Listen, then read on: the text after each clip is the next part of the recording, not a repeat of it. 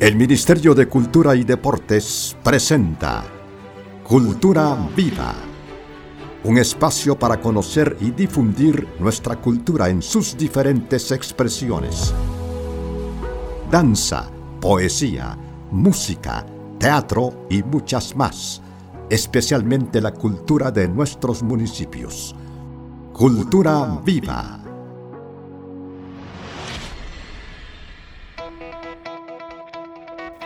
Muy buenos días, bienvenidos a la octava emisión de Cultura Viva, este programa del Ministerio de Cultura y Deportes y por supuesto también de la Dirección General de Desarrollo Cultural y Fortalecimiento de las Culturas con el apoyo de Radio Faro Cultural 104.5 que es Patrimonio Cultural de la Nación. Soy Gerard Méndez y hoy tengo el gusto de presentarles a alguien que se une al equipo de Cultura Viva, Mailing Ortiz, bienvenida.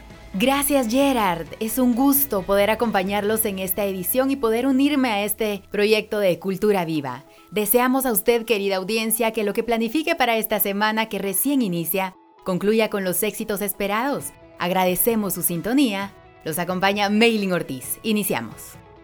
Y es un buen momento para poder compartir la frase de este día del programa Cultura Viva y es la siguiente. Solo el que sabe es libre y es más libre el que más sabe. La libertad que hay que dar al pueblo es la cultura.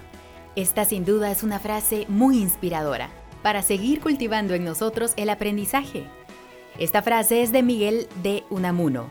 A través de esta reflexión, el poeta filósofo español señala la importancia de la cultura en el proceso liberador del hombre, que sin duda puntualiza a la cultura como un elemento transformador de la sociedad.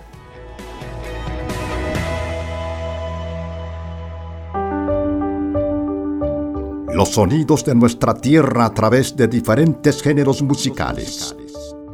Esto es Página Musical. A continuación, Escucharemos de la producción musical Kiko Temal la melodía en guitarra El sueño del ángel, a cargo del compositor e intérprete Dani Gregorio Iquité.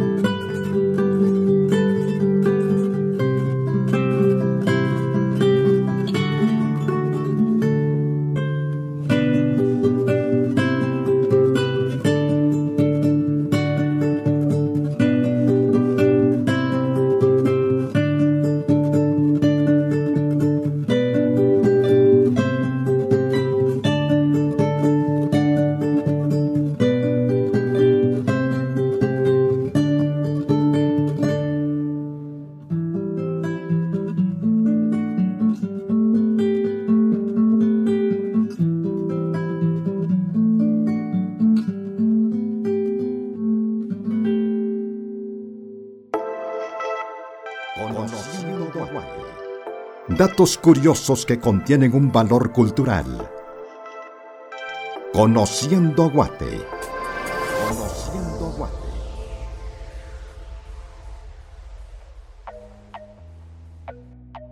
Buenos días, estimados amigos. Guatemala sin duda nos sorprende, siempre con todas las bellezas que posee. Hoy les presentamos algunas de ellas. La marimba es un instrumento que se interpreta colectivamente. La marimba guatemalteca no solo se caracteriza por deleitar nuestra imaginación, también por ser el primer y único instrumento colectivo que existe a nivel mundial. Un piano, por ejemplo, solo puede interpretarse por una o dos personas, mientras que la marimba guatemalteca es interpretada por uno, dos, hasta cinco músicos al mismo tiempo. Las plumas de quetzal fueron utilizadas como una moneda. Guatemala es uno de los países con mayor biodiversidad, con hasta 19 ecosistemas diferentes. El quetzal es su ave nacional, un pequeño pájaro de brillante plumaje rojo y verde, que era considerado como sagrado por los mayas, e incluso usaban las plumas de quetzal como moneda, por lo importante que eran. Por eso nuestra moneda se llama quetzal. Guatemala es uno de los 10 mayores productores de café del mundo. Guatemala es uno de los principales proveedores de Europa, y eso a pesar de su pequeña extensión territorial, cinco veces más pequeña que España. Su café compite en calidad y sabor con Colombia y Costa Rica.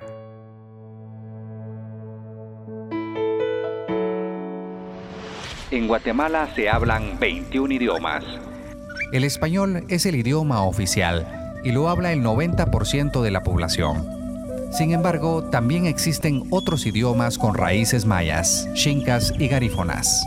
El lenguaje maya ha evolucionado a 21 idiomas que aún se pueden escuchar hoy en día.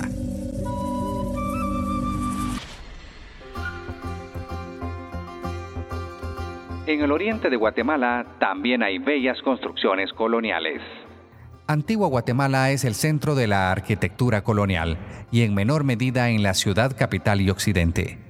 Sin embargo, Oriente posee dos que sobresalen por su belleza, San Cristóbal a Cazahuastlán y San Agustín a Cazahuastlán.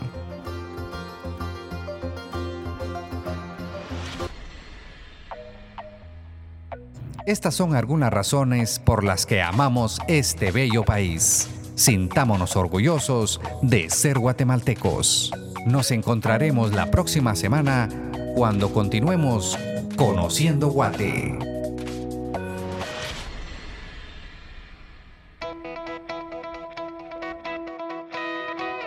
Usted escucha Cultura Viva, un programa del Ministerio de Cultura y Deportes y de la Dirección General de Desarrollo Cultural y Fortalecimiento de las Culturas con el apoyo de Radio Faro Cultural 104.5.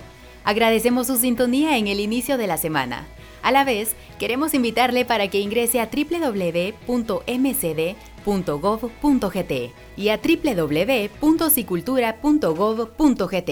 Participe de las diferentes actividades programadas en este mes. Seguimos con más aquí en Cultura Viva.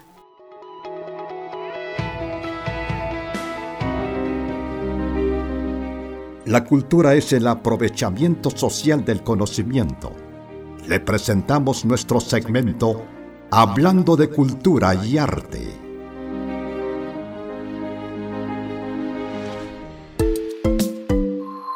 Muy buenos días, estimados amigos oyentes. Les saluda Manuel Peralta. Hoy, en Hablando de Arte y Cultura, tenemos una visita muy especial nos acompaña la directora de la Biblioteca Nacional, Luis Cardosa y Aragón, la licenciada Ilonka Ishmucané Matute Riarte. Muy buenos días, muchas gracias por esta convocatoria, por esta invitación a estar en este hermoso lugar, en medio del Teatro Nacional Miguel Ángel Asturias, en Radio Faro Cultural. Me siento muy honrada por haber sido invitada. Licenciada Matute, la verdad es que eh, Radio Faro se viste de gala al tenerla acá como invitada. Además de ser directora de la Biblioteca Nacional, pues también es hija del ilustre guatemalteco Mario René Matute. Qué agrado y pues qué gusto tenerla por acá en los micrófonos de Radio Faro Cultural. Licenciada Ilonca, ¿qué significa estar al frente de una institución tan importante como la Biblioteca Nacional Luis Cardosa y Aragón, cuyos predecesores fueron José Joaquín Palma y Rafael Arevalo Martínez? ¿Qué significa para usted estar al frente de esta institución? Un gran honor, un desafío, un reto y una alegría inmensa de poder servir a mi país y a la cultura guatemalteca. Eso significa para mí. Tratar de hacer algo por em, el patrimonio bibliográfico de Guatemala, eh, por los servicios que presta Biblioteca Nacional al pueblo de Guatemala, al cual se debe, y pues darle una nueva vida, revitalizar ese espacio, que es un espacio eh, público, es un espacio al que nos gusta que la gente se apropie. Licenciada Ilonca, qué importante es cultivar el hábito de la lectura, ¿verdad? Por supuesto, es una cosa que nos abre puertas a mil oportunidades y a mil cosas. Es eh, algo de lo que todo el mundo dice, guatemaltecos carecemos de la lectura eh, no creo que sea tan generalizado el asunto, pero sí, sí debido a problemas estructurales, a problemas de nuestro em, sistema educativo, eh, pues hay cierto problema aún con, el incentivar la lectura desde pequeños, porque eso es lo más importante, es nuestro, nuestra meta fundamental son los niños, porque si creamos ese hábito de la lectura con los pequeños, pues eh, tendrán una mayor perspectiva de la vida hacia muchas cosas. Pero sobre todo trabajar con el ejemplo. Nada es que yo ponga un grupo de niños y les cree el hábito de la lectura si en su casa no mira que nadie lee, que toma un libro, que eh, eh, esto es Correcto. como un viejo axioma de que esto es por el ejemplo. El ejemplo es fundamental. Y qué importante que a través de la lectura pues podemos también generar una conducta crítica frente a la vida. Exactamente, eso es lo más importante. O sea, yo soy mejor en el momento que leo porque tengo elementos para poder discernir sobre lo que me están diciendo. No me tengo que creer todo lo que me dicen, ni porque esté en una computadora, porque lo dice internet, porque lo dice un libro. No, hay, hay de todo. Entonces voy creando mi propio concepto y mi propia forma de pensar y puedo ser crítica ante la vida, crítica ante los pensamientos de otros. Licenciada Ilonca, la Biblioteca Nacional fue fundada en 1879 durante el gobierno de Justo Rufino Barrios. Han sido 142 años de historia. ¿Qué elementos podríamos destacar en este tiempo?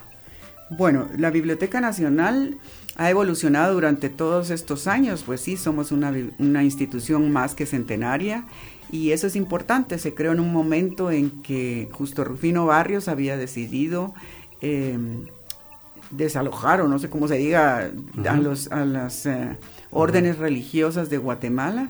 Y se tuvieron que ir y ellos dejaron partes fundamentales de sus, de sus uh, obras bibliográficas en el país. Así es. Con esto se inició y em, no tenía edificio propio, pasó de un lugar a otro, la Universidad de San Carlos la tuvo y diferentes eh, lugares, todos aportaron, pues no habían tantas bibliotecas ni cosa por el estilo.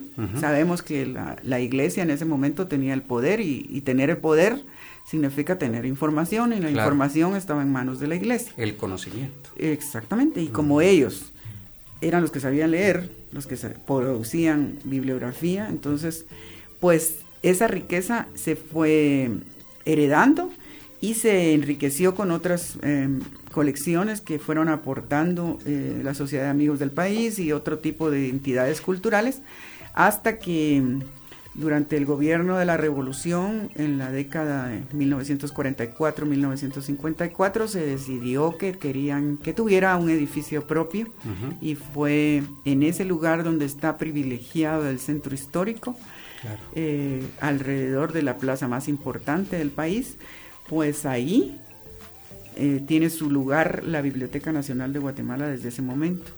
No fue inaugurada durante la época de primavera, sino fue inaugurada en 1957 el edificio, pero es un complejo arquitectónico que tiene a la Biblioteca Nacional, al Archivo General de Centroamérica y a la Biblioteca Nacional.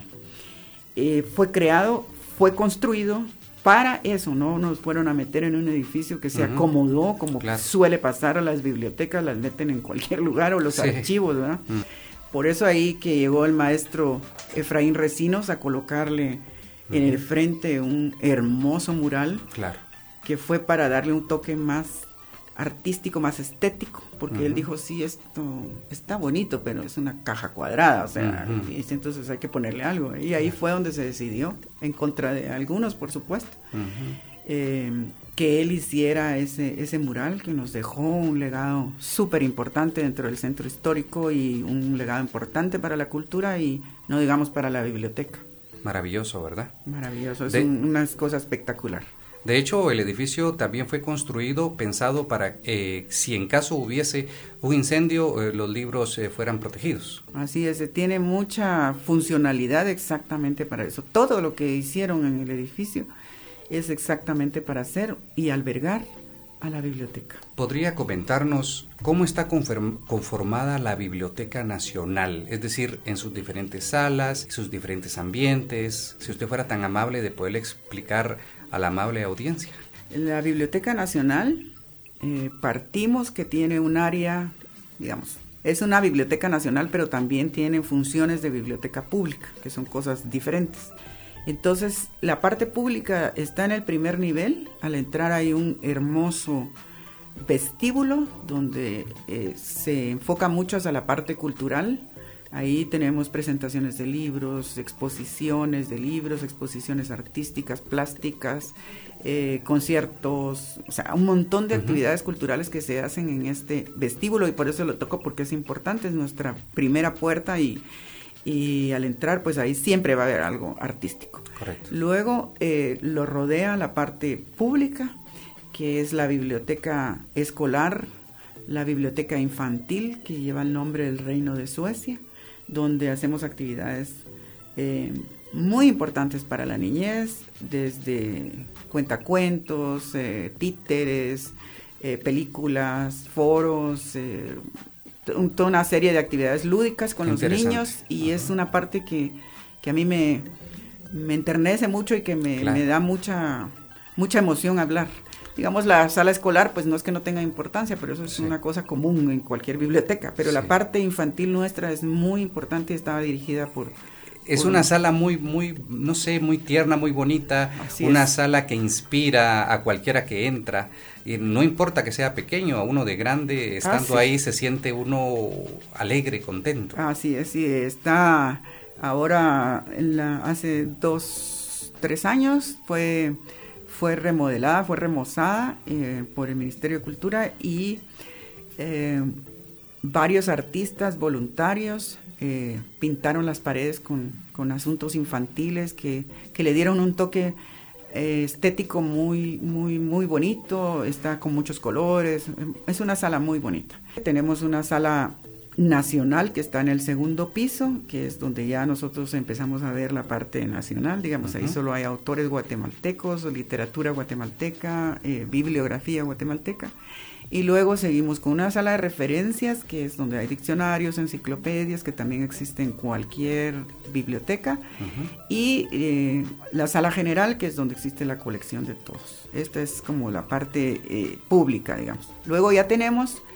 el fondo antiguo, que nosotros así le denominamos, pero ahí es lo que hay son joyas patrimoniales y colecciones muy especiales para el país.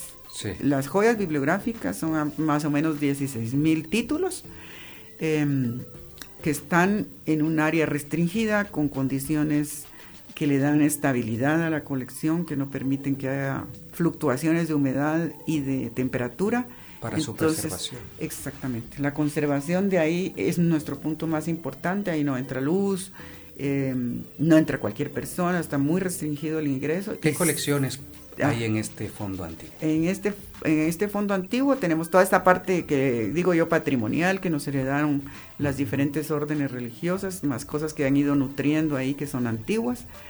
Eh, pero eh, tal vez ahí habría que resaltar algunos, digamos, eh, títulos o, libros que son una joya en sí misma por su, por su riqueza, por sus grabados, por sus, eh, no sé, es historia, es una cosa preciosa. esos, esos libros en sí ya son como un objeto artístico, digamos. muchos están en español antiguo, en latín, que tal ah. vez no vamos a entender, pero al abrir y ver esa letra, esas esos grabados, pues uno, ay, es una cosa eh, fuera de este mundo. Sí, ¿verdad? sí, es, es precioso. Hay unas mm, Biblias que son enormes, que yo digo que miden como un metro tal vez, Uh. del, y eh, hay una Biblia políglota que está en, no, sé- Diferentes no sé si ocho idiomas Ajá. diferentes. Entonces es una cosa impresionante, está Claro. guardada en un cofre que, que lo alojó siempre, que es hecho para eso. Eh, hay un misal que no mide más de 10 centímetros, que es una cosa también muy curiosa. Eh, bueno, hay una serie de libros que tienen eh, marcas de fuego, que son las que ponían y, y diferencian las diferentes hermandades de, pues, por ejemplo, los franciscanos o los jesuitas, o no sé, tienen una marca de fuego que es una marca que se pone en los libros y que los distingue absolutamente de cualquier otro. Claro. Y luego dentro de la misma área física, pero en otro lado está una colección muy importante que, muchos llegan a la biblioteca para conocer, que son los libros de nuestro presidente Juan José Arevalo. Eh, esta está dentro de la biblioteca, fue rescatada, la, la hemos ido trabajando porque estaba un poquito abandonada, pero sí ya está totalmente en un lugar adecuado, eh, como es este fondo y con condiciones climáticas muy especiales y ahí lo tenemos preservado, toda la biblioteca que era de Juan José Arevalo. Interesante. Licenciada Matute, la inclusión también forma parte de la Biblioteca Nacional. ¿Podría comentarnos acerca de la sala braille? Sí, la sala braille es un proyecto que tenemos con el Benemérito Comité Pro Ciegos y Sordos de Guatemala. Está dentro de la Biblioteca Nacional en el sótano, tiene un acceso em, específico para las personas con discapacidad visual y em, pues trabajamos con ellos acciones conjuntas aunque el bibliotecario y la colección son del comité, está dentro de la Biblioteca Nacional, es un esfuerzo en común y hacemos actividades conjuntas. A la par de la, de la sala braille, un lugar también importante para las personas con discapacidad visual, que es el laboratorio de computación. Ese laboratorio de computación es un lugar muy importante para, para las personas con discapacidad porque le permite abrirse un mundo nuevo a muchas personas que creen que se les terminó la vida en el momento en que Claro. empezaron a tener discapacidad o alguna eh, baja visión o algún problema específico Claro. porque está con software y una persona especializada que le da inducción a- y capacitación a las personas para que vean que también las personas con discapacidad pueden utilizar las Claro. computadoras y la comunicación y les abre una ventana, una puerta, un portón, yo no sé, una cosa enorme a la vida. Yo lo, este, lo he visto y lo he vivido ahí. Y pues para mí, como contaba antes Sí. de, este, de esta entrevista fuera de, fuera de este lugar, es un área que para mí especialmente tiene un valor em, emotivo, em, no sé, sentimental, no sé qué puedo decir. A pesar- también porque como bibliotecaria distingo que esta área es muy importante, pero por tener eh, mi padre que, que fue una persona destacada, no vidente, y que ha sido ejemplo para muchos, eh, pues también para mi corazón, para mi, mi, mi emotividad es algo, un área muy importante, Así porque sé que se está dando oportunidad a muchas personas a tener acceso a formatos que les permiten conocer, leer y, y- y- y transmitir también porque ahí están aprendiendo y escribiendo. Adicionalmente, pues quisiéramos preguntarle, indudablemente, eh, las bibliotecas a nivel mundial pues tienen retos, pero en el caso de la Biblioteca Nacional Luis Cardosa y Aragón, ¿cuáles son los retos que podría o puede estar enfrentando? Eh, los retos principales creo yo que son eh, muy del lado tecnológico. Eh, nos falta caminar todavía, todavía estamos en pañales en muchas cosas, pero ya hemos ido dando pasos. Pues ahorita tenemos ya un sistema de software que nos va a permitir ya tener un catálogo en línea, que no lo tenía la biblioteca y pues ha sido una lucha constante, pero se logró. Ya lo tenemos y ahora pues es batallar para que se registre todo lo que tenemos dentro de la biblioteca y cualquier persona pueda tener acceso en un, en un momento en el mismo momento, digamos, ah, a, lo que tiene lo que tiene registrado la biblioteca. Va a pasar algún tiempo porque tenemos que ponernos al día, pero por lo menos eso ya lo tenemos y, ya vamos a tener un servidor que lo va a permitir, un escáner que va a permitir también digitalizar, todo eso. Por eso decía, lo más importante es la tecnología ahorita que nos está faltando, no es lo más importante en la vida, pero sí es en este momento es importante, pues porque eh, tenemos que estar al día en todo lo que se está haciendo, innovando, pero tampoco es como que nos vamos a morir por no hacer eso, porque siempre he dicho yo, la tecnología cambia, pero ¿qué pasa con aquellos cassettes que fueron grabados hace 10 años y ahora no tenemos una grabadora donde oírlos? También se pierde la información, o sea, no solo esa es la labor en la Biblioteca Nacional, eh, tenemos que luchar mucho por la conservación de los ejemplares que ya tenemos en papel. De alguna manera, eh, también tiene que haber una evolución, digamos, en los procesos eh, culturales y la biblioteca de alguna manera también tiene que ser parte de esa evolución, licenciada Matute. Por supuesto, las bibliotecas ya han dejado de ser simplemente un lugar, un templo donde se llegaba en silencio a leer y nadie podía ni voltear a verse porque la bibliotecaria era muy enojada y los regañaba y no podían tocar y no podían hacer y no podían... Ahora no es eso, la biblioteca ya evolucionó también y la biblioteca ya es un espacio donde se puede tocar, se puede ver, se puede hacer, se puede eh, experimentar. Y claro, siempre hay áreas donde debe haber silencio para los que quieran leer, pero también debe haber áreas comunes y es más que todo como un centro cultural donde las personas puedan tomar el espacio y definir sus propias necesidades a las cuales las bibliotecas tienen que darle una respuesta. Eso puede ser, yo quiero aprender inglés y hay un grupo de gente que quiere aprender inglés. Bueno, pues hoy vamos a dar clases de inglés. Pues hay personas que han llegado con que, mire, aquí podemos hacer un... Bueno, ya tuvimos hasta un taller de salsa, por ejemplo, o diferentes cuestiones musicales bueno, el centro cultural como tal, la biblioteca ha ido cambiando, evolucionando y esa es una parte muy linda y que a mí me encanta, la eh, parte cultural me encanta. Se puede hacer, digamos, sin perder su esencia. Exactamente, exactamente. Solo simplemente evolucionamos porque los libros ya se pueden recuperar de otra manera. Entonces también esos espacios no se mueren, toda, toda la, lo contrario, llegan a tener más vitalidad. Licenciada Matute, ¿podría realizar una invitación a la población para que visite la Biblioteca Nacional Luis Cardosa de Aragón? Pues con mucho gusto, estamos eh, en un horario de 7 de la mañana a, a 15 horas, ahora durante la pandemia, no sabemos cuándo este horario va a cambiar nuevamente, nuestro horario normal era de 9 a 5 y ahora pues tenemos el horario de 7 a 3 por la pandemia. Y trabajamos de lunes a viernes con muchas actividades. Tenemos un Facebook en el que pueden eh, tener acceso a todas las actividades que constantemente estamos haciendo y estar con la información al día sobre las actividades de la biblioteca y de otras instituciones culturales que nosotros replicamos en este medio. Es una forma fácil de, de, estar al día. Estamos ubicados en pleno centro histórico, en la quinta avenida, entre séptima y octava calle de la zona 1. Todos son bienvenidos, no hay ningún cobro, ninguna restricción más que estar dispuesto a la lectura. Los esperamos, como nosotros decimos, con los libros abiertos.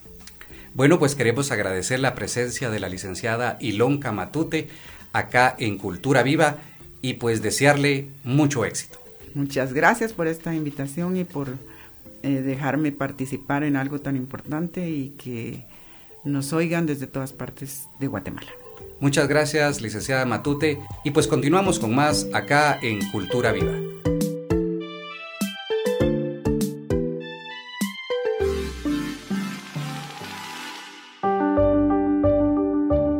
Los sonidos de nuestra tierra a través de diferentes géneros musicales.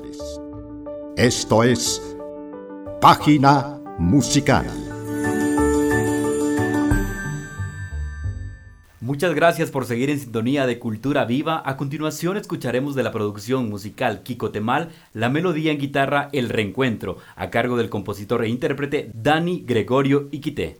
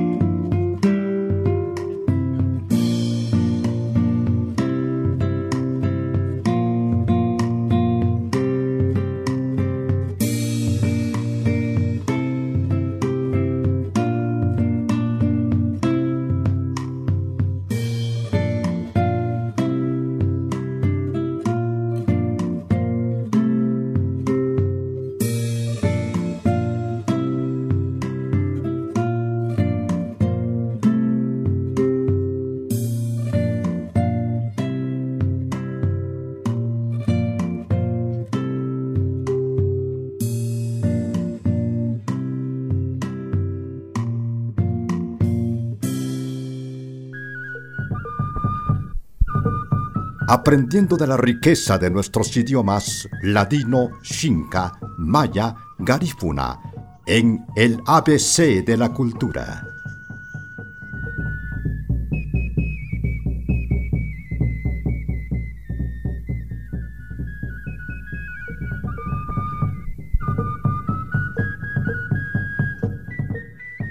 Hola, les saluda Karen de la Cruz, coordinadora de la sede de fomento y salvaguarda de la cultura xinca de la Dirección General de Desarrollo Cultural y Fortalecimiento de las Culturas. El día de hoy vamos a aprender algunas frases relacionadas al desarrollo cultural. Para decir desarrollo cultural en idioma xinca decimos Junu Shanatenan Altepet. Desarrollo cultural. Hunu Shanatenan Altepet. Para decir cultura viva, decimos Tenan Altepet Ishi. Cultura viva. Tenan Altepet Ishi. Mi papá ama a Guatemala. Tataniwa Nanaru Ayu Shamuktenan Altepet. Mi papá ama a Guatemala. Tataniwa Nanaru Ayu Shamuktenan Altepet. Para decir Guatemala, país de la eterna primavera, decimos Nanaru Ayu Shamuktenan Altepet Nanaru Tujluk. Guatemala, país de la eterna primavera, Nanaru Ashu Shamuktenan Altepet Nanaru Tujluk. Muchas gracias por su atención. Hasta la próxima.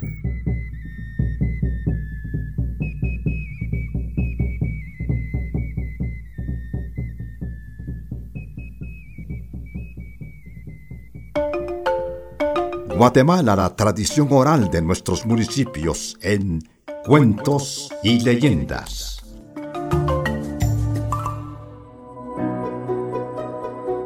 Historia garífuna de la araña Braanansi. El departamento de Izabal, una tierra llena de bellos paisajes y riqueza cultural, parte de sus tradiciones es transmitir y afianzar la identidad garífuna a través de las leyendas por medio de la narración oral. De esa forma nace Braanansi, la araña que enseña los caminos de la vida. Las playas y el mar han sido abrazados por los rayos del sol. El pueblo, kilómetros alejados del puerto, que encontraban cascadas y agua dulce que alimentaba el ambiente, dándoles vida a muchísimos seres vivos. Este lugar es Livingston. El pueblo estaba rodeado de agua dulce por las cascadas y el agua salada del mar. Cuando llovía, las copas de los árboles protegían a los animales seres más cercanos a Dios. Todos los animales vivían en armonía, entre ellos estaba Braanansi la araña, Bramono, Bralagarto y otros más. Cada uno cumplía una función en el mundo que Dios había creado. Bralagarto era muy perezoso, le gustaba dormir, no aprendió a hacer ni una sola tarea y abre su gran boca para quejarse de las creaciones del mundo. Mientras que Bramono era diferente. Su personalidad alegre, sus jugueteos y su curiosidad lo hacían observar las flores, las hojas y los frutos todo a su alrededor. También estaba Bra Hormiga, un animal que trabajaba sin descanso. Le gustaba el orden y vencía cada obstáculo en su camino, como hojas o piedras. Además, era una gran constructora. Bra Tortuga era un animal muy resistente y disfrutaba trabajar. Aunque era algo lento, su fuerza le permitía mover grandes piedras y pesadas con la intención de ayudar a Bra Hormiga. Pero el espíritu del mal sintió envidia. Todos los animales estaban ayudando a los humanos y de nada sirvió haberlos expulsado del paraíso. Así que decidió enseñarles a los humanos a hacer las cosas mal. El espíritu del mal notó que el único que no ayudaba era Braanansi, la araña. Un poco recia, se armó de valor y se acercó a los humanos. Les enseñó a tejer cestas para guardar su comida, a sacar el jugo de las frutas y la yuca, y elaborar redes para pescar. Su trabajo y esfuerzo les permitió a los seres humanos labrar su propio camino por el pueblo y por la naturaleza. Pero el espíritu del mal lanzó rayos contra los animales y los seres humanos, que les impedía hablarse y entenderse. Braanansi, temeroso, buscó un refugio y se escondió debajo de las tablas. Hizo todo lo que pudo para protegerse, pero un rayo también la alcanzó.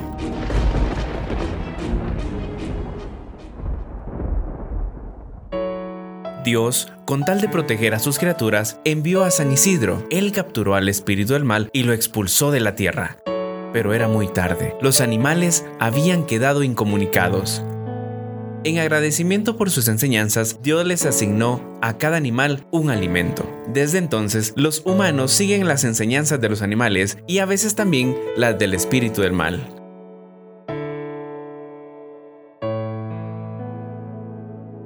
Esperamos que esta hermosa leyenda garífuna haya sido de su agrado y les invitamos a no perderse los cuentos y leyendas de nuestra milenaria tradición oral. Nos encontramos la próxima semana.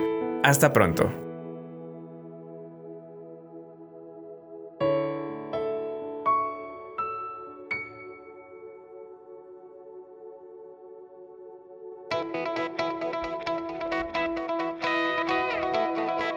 Agradecemos su fina sintonía por estar con nosotros en esta hora de la mañana y le invitamos para que se comunique con nosotros a través de las redes sociales que cuenta el Ministerio de Cultura y Deportes. Puede ingresar a www.mcd.gov.gt y por supuesto también puede interactuar con nosotros en Twitter, Facebook e Instagram de Radio Faro Cultural 104.5. Es tiempo de seguir con Cultura Viva.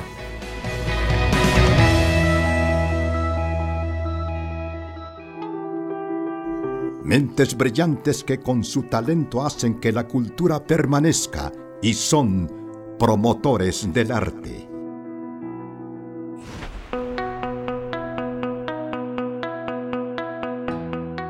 Gracias por continuar en sintonía de Cultura Viva. Hoy conoceremos el arte de la danza o del baile y le doy la bienvenida a la invitada de este día, Sofía Margarita Barrios, bailarina, coreógrafa, maestra de danza y facilitadora de producciones artísticas. Buenos días, bienvenida. ¿Qué tal? Buenos días, muchas gracias por la invitación y el espacio. La danza es un arte donde se utiliza el movimiento corporal, generalmente con música, como una forma de expresión y de interacción social con fines de entretenimiento artísticos y reproductivos. ¿Cómo nace el amor hacia la danza? Uy, pues creo que desde muy pequeña. Eh, yo, la verdad, era muy inquieta. No caminaba, sino saltaba. Mi mamá dice que desde pequeña bailo. Y siento que el amor por la danza, en específico por la danza contemporánea, nace cuando entro a la Escuela Nacional de Danza y me topo con esta técnica Graham. A mí me impresionó mucho, me, me gustaba mucho cómo, cómo era el, el, arte del movimiento, cómo utilizaba ella los movimientos, tanto secos como fluidos, y eso fue enamorándome a mí un poco de la danza. De no ser bailarina, ¿qué serías ahorita? Seguramente alguna carrera humanística, pero uy, no me veo no siendo bailarina, la verdad. Podría decir antropóloga. Actualmente también estoy estudiando antropología, entonces podría decir antropóloga. La danza básicamente, tú como maestra, porque veo que también eres maestra, ¿con cuál de las técnicas te identificas más? Netamente con la contemporánea, siempre. Creo que es la que me ha dado la libertad de poder explorar muchas técnicas más e involucrarlas a mi movimiento. Una de las técnicas que me gusta mucho son las artes marciales, ¿verdad? Y me gusta mucho como el tipo jiu-jitsu, involucrar eso en mi movimiento y en mi danza es lo que me gusta y creo que lo contemporáneo te da esa apertura para hacerlo. Como maestra, ¿cuáles son las ramas de la danza que tú enseñas? Mira, yo doy expresión corporal, danza contemporánea, ¿verdad? También doy un poco de jazz porque he recibido un poco de jazz, de ballet. Cuando estuve trabajando en la compañía El Salvador, pues recibí un poco de ballet, entonces doy un poquito de eso de técnica a principiantes. Ajá, pero me especializo netamente en contemporáneo. Hablemos un poco de tu expertise en, en la danza. Claro. Eres miembro de la Compañía Nacional de Danza del Salvador, también de la compañía Momentum, también fuiste animadora en algunos hoteles acá en la ciudad de Guatemala. ¿En qué otros lugares has sido bailarina? Fíjate que he estado en compañías independientes, que eso fue lo que me abrió las puertas para poder ir a El Salvador, por ejemplo. La compañía Chevas Guatemala. Eh, nosotros nos conocimos en la universidad y con ellos pues logramos viajar a El Salvador a presentarnos primero a un festival que se llamaba Festidanza. Y luego de eso, pues eso nos abrió las puertas para trabajar con una coreógrafa eh, tica. Y entonces ya nosotros pudimos viajar a Costa Rica, recibir eh, talleres, presentaciones, podíamos ya optar por entrenamientos. Hay un entrenamiento muy bueno que se llama Revés en Costa Rica. y pues ahí he estado moviéndome, siempre en compañías independientes. También como intérprete, como tú dijiste, en las compañías Momentum y en la del Salvador. Tus experiencias que aprecias más con esta carrera artística, yo me imagino que es, todo, pero ¿cuáles son las más representativas para ti? Fíjate que el poder viajar, el que me haya abierto las puertas a muchos lugares, porque pues aparte de toda Centroamérica he estado en Estados Unidos y en Europa y eso me pues es otro mundo, ¿no? Es conocer otros otros mundos, otros lugares y creo que eso es lo que más me gusta de la danza, que me ha llevado por el mundo. ¿En algún momento has regresado en el tiempo y te has preguntado o alguna vez pensaste estar en, en Estados Unidos eh, o en otro lugar de, que no sea Guatemala? Siempre bailando, dices tú. Eh, no, la verdad me... Eso fue como muy asombroso. La primera vez que nosotros salimos, que fue con la compañía que te digo, con el grupo, y nos fuimos a El Salvador, íbamos todos emocionados en el bus porque nos íbamos a presentar en otro país, ¿no? Y creo que la verdad nunca me lo esperé. No fue algo que yo tuviera planeado, pero creo que eso es lo lindo, ¿no? Que fue totalmente inesperado. Has participado en festivales internacionales en El Salvador, en Nicaragua, en Estados Unidos y pues obviamente acá en Guatemala. Sí, he estado también en Honduras. Ajá, y próximamente me voy para Costa Rica. Tengo un proyecto nuevo en Costa Rica, sí. Como facilitadora de producciones artísticas, ¿cuál es el trabajo tuyo? Fíjate que este proceso es una investigación que yo he empezado después de ser intérprete en estas compañías y mm, yo quería llevar la danza a gente que no se movía o que se movía, porque netamente en la vida nos movemos todo el tiempo, pero no son conscientes de su cuerpo. Entonces empiezo a trabajar con, con mujeres em, y organizaciones que apoyan a mujeres víctimas de violencia. Entonces siempre mis intervenciones es empoderamiento del cuerpo. eso es como lo que busco a través del movimiento y la danza. Genial. Este, ya para ir concluyendo, Sofía, de verdad eh, tienes un currículo impresionante. Muchísimas eh, gracias. Has pasado por diferentes procesos. Estuviste en la Escuela Nacional de Danza, también en la Escuela Superior de Arte de la San Carlos. Correcto. ¿Y en qué otra, en qué otro lugar has estado? Trabajé también un tiempo con Antonio Luisi Ajá, que eso no lo pongo ahí porque pues hicimos un poquito más de clásico y hip hop y esto, entonces eso es un poquito más urbano. Y he estado como independiente, la verdad he trabajado también como con coreógrafos como Josué Castro, que él tiene sus intervenciones como La Rebelión Marica, que son como muy específicas, con un punto muy crítico también, que es algo que dentro del arte a mí siempre me ha llamado la atención, ¿no? Utilizar el arte para poder hacer críticas constructivas. ¿Cuál crees tú que es la importancia de que los niños y jóvenes se involucren en el arte de la danza? Creo que es importante tener el arte siempre presente en los jóvenes, no solo el, el arte de la danza, sino pues las artes en integral. Pero específicamente creo que es importante la danza y el movimiento porque es necesario la sensibilidad al cuerpo. Y creo que podemos hacer un cambio desde el principio con jóvenes para que en su vida puedan tener una mejor interacción entre hombres y mujeres y que no sexualicemos a veces los movimientos. ¿Cuál sería la invitación para que los jóvenes se integren a las academias de baile? Creo que mi invitación a que se muevan es que disfruten. Siento que el gozo es una es algo muy particular del movimiento y de la danza. Siento que está ligado netamente la felicidad y el gozo con el movimiento y que pues a soltarse y a moverse un poquito. ¿Pudieras compartirnos tus redes sociales para que la gente tal vez te visite, eh, tu canal de YouTube? Claro, fíjate que netamente canal de YouTube no tengo, pero sí tengo redes sociales, estoy como Sofi Barrios en Facebook y en Instagram pueden seguirme para poder estar un poquito más enterados. Gracias por estar en esta conversación, Sofía, y te deseamos lo mejor que sigas adelante con este bello arte. Muchísimas gracias a ustedes por la invitación. Ya saben, estoy dispuesta siempre que quieran que platiquemos e incluso podemos hacer una clase juntos. De verdad. Están invitados. Nosotros seguimos acá con más de Cultura Viva. No le cambien.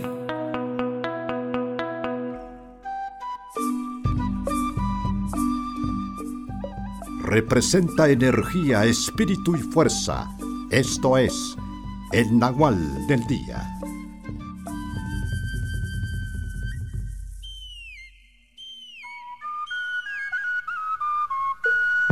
Saker, buen día. Les saluda Tata Nelson Tuyuk, Maya Cachiquel.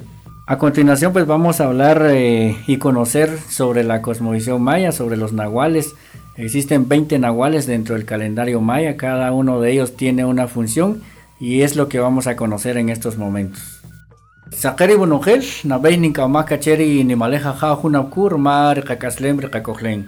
Muy buenos días a todas y a todos. Quiero agradecer profundamente a nuestro formador y creador por habernos regalado un día más de vida.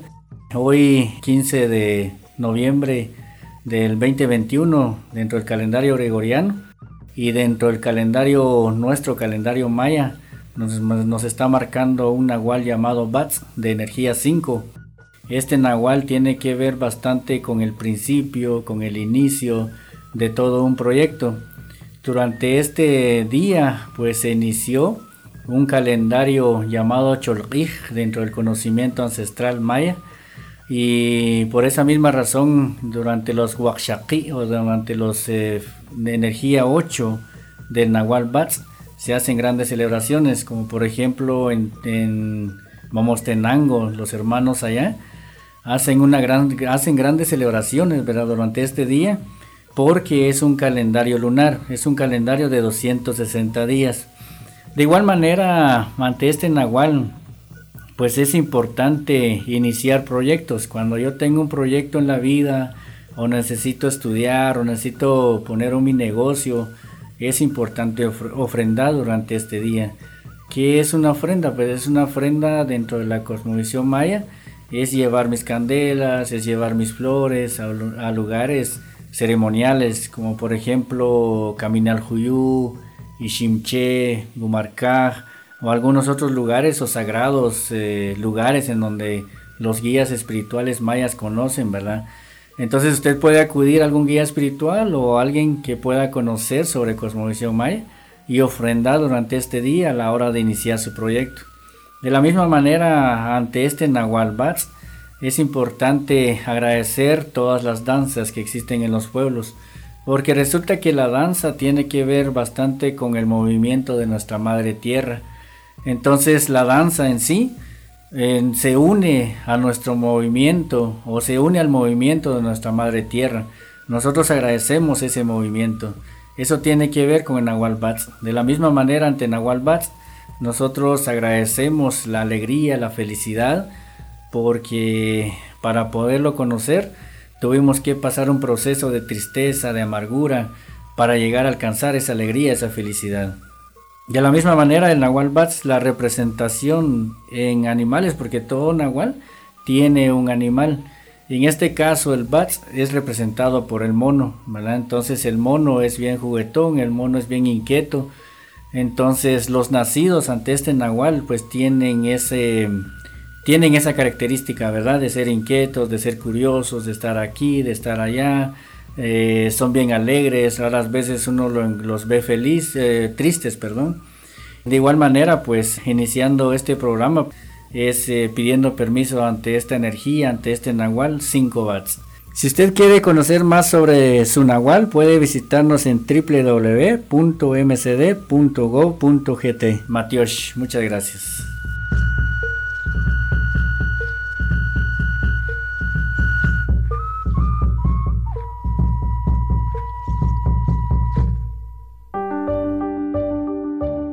Los sonidos de nuestra tierra a través de diferentes géneros musicales.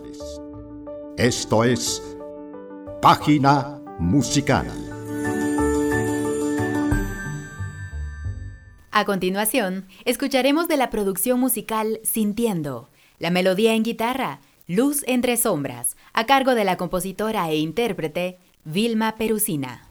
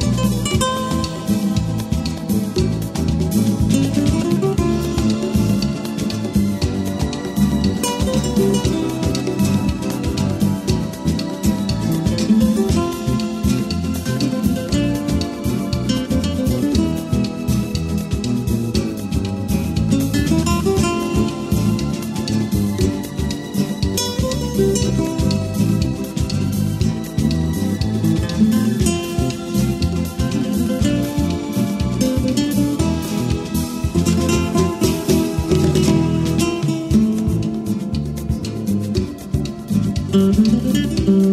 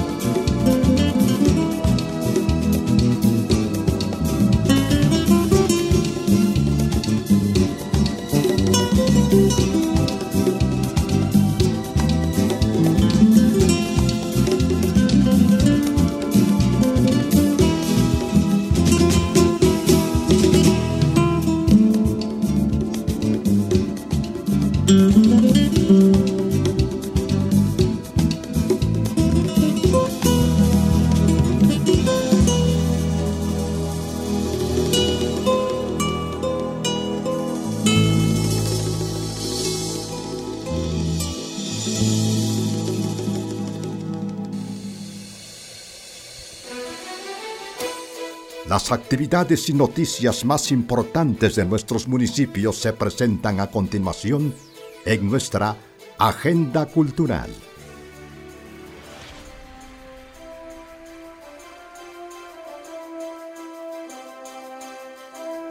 Y en nuestra agenda cultural para esta semana, antes queremos agradecer a todas las personas que han sido parte de nuestra agenda cultural en el Ministerio de Cultura y Deportes. Queremos invitarlos para que sean parte de recorridos guiados los martes, jueves y sábados, martes en horario de 11 y 14 horas y los sábados en horarios de 11, 14 y 16 horas. El link para poder reservar las entradas a recorridos guiados se activa los días lunes a partir de de las 4 de la tarde. También queremos invitarlos a Tardes de Arte en el Palacio. Este viernes tendremos la participación de la compañía de danza Cheva. Es un grupo invitado. Los links se activan los días martes a partir de las 12 horas, así que atentos para poder ser parte de Tardes de Arte en el Palacio. Por supuesto, también tenemos Noches de Arte en el MUNAJ, en el Museo Nacional de Arte Guatemalteco en Antigua Guatemala y los links se están activando también los días miércoles a partir del mediodía. Así que atentos para poder ser parte de nuestra agenda cultural. También los queremos invitar a Telón Abierto. Telón Abierto tiene muchas actividades, no solo en la ciudad, sino también en Occidente. Y los queremos invitar para Telón Abierto. Tenemos tres presentaciones en el Teatro de Bellas Artes, por supuesto también Teatro de Cámara Hugo Carrillo. Se estará presentando en este mes de noviembre el musical de los fantasmas de Scrooge de la compañía Quinta Columna. También tendremos en el Teatro Hugo Carrillo, como lo mencionaba, los sábados a partir de las 7 de la noche, la obra 2.0 de la compañía Residencia 1920. Y para toda la familia, los días domingos a partir de las 11 de la mañana tendremos la obra SOS Guatemala a partir de las 11 de la mañana. Esto será en el Teatro de Cámara Hugo Carrillo. Los invito para que puedan ser parte de nuestra agenda cultural, pero también para que estén atentos en la página oficial del Ministerio de Cultura y Deportes, porque allí estamos publicando los enlaces para que ustedes puedan ser parte de esta agenda cultural y también participar en todas las actividades organizadas por el Ministerio de Cultura y Deportes.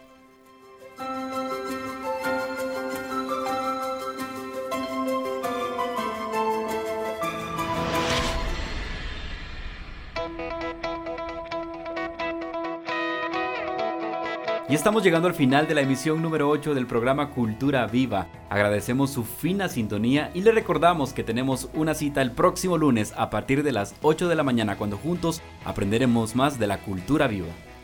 En este programa les acompañamos Manuel Peralta, Hamilton Barrios, Gerard Méndez y su servidora Mailing Ortiz. Les deseamos un excelente inicio de semana. Hasta pronto.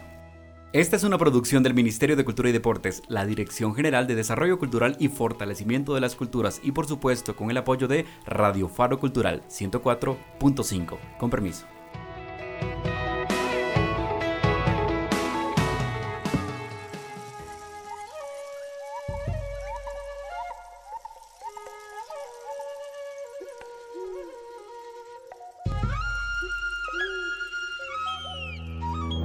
El Ministerio de Cultura y Deportes presentó el programa Cultura Viva, un espacio para conocer y difundir nuestra cultura en sus diferentes expresiones.